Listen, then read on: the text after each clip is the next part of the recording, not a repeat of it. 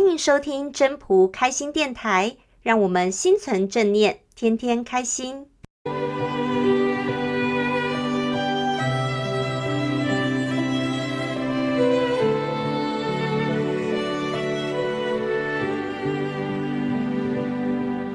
各位朋友，大家好，我是主持人 Marie。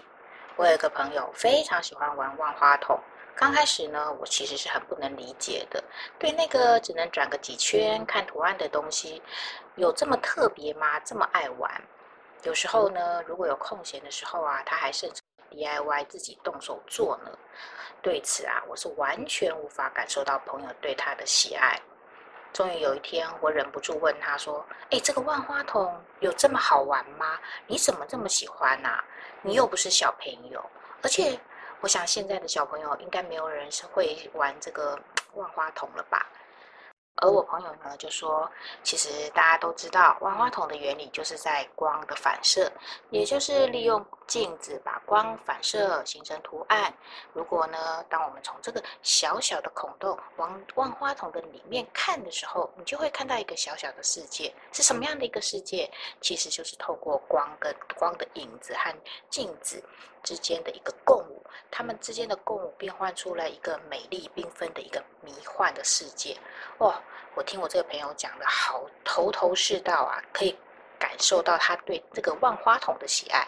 可是我朋友接下来讲了，他说：“其实呢，我之所以会这么喜欢这个万花筒，还有一个很大的理由，就是说呢，我喜欢借着这个转动小小万花筒来看这个变来变去的画图案，可以让我自己的心静下来。”当每当转一下手中的万花筒的时候，变一个图案，除了就让我心静之外，也可以提醒我自己，提醒什么？其实就是说，每一个人都有自己的角度跟看法。如果一件事情啊，我都只坚持我自己的角度跟看法的话呢，事情反而就僵住，没办法动了。诶，他这番话让我想到了《道德经》第七十三章：“不言而善应。”讲的就是不说话，却能够好好回应对方，也就是要让我们事缓则圆。因为有时候和朋友沟通的时候，都会当双方坚持自己己见或者是立场的时候，又没有办法说服对方，很容易这时候就擦枪走火，你一句来我一句去的是，这样子呢，越那个情绪就会越来越高涨，而这个时候其实就是。要深吸一口气，把自己的情绪缓和下来，不要一执着要马上就有结果。我一定要赢过你，一定要照我的想法去做，否则呢，这样子的意气之争只会让事情越来越僵住。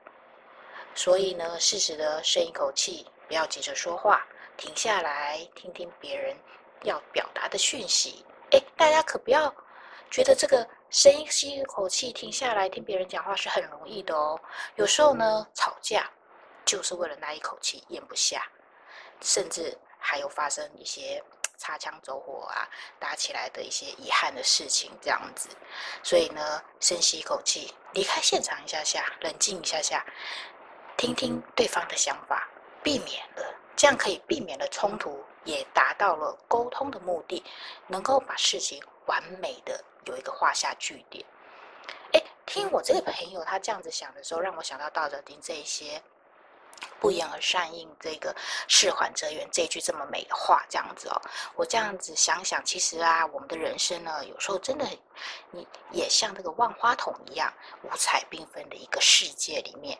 可是，如果我们遇上卡关了，我们就要像转万花筒一样，像我朋友一样，转转它，转转它，转个什么？转个念头，换个角度，换个方向，做自己该做的事情，做对的事情，也许一切就会顺顺利利了。今天就跟朋友分享到这里了，谢谢大家，谢谢大家的收听。要是你喜欢今天的分享，请记得帮我按赞、订阅，还要打开小铃铛。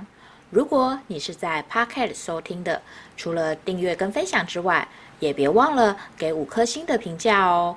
我们下次再见喽，拜拜。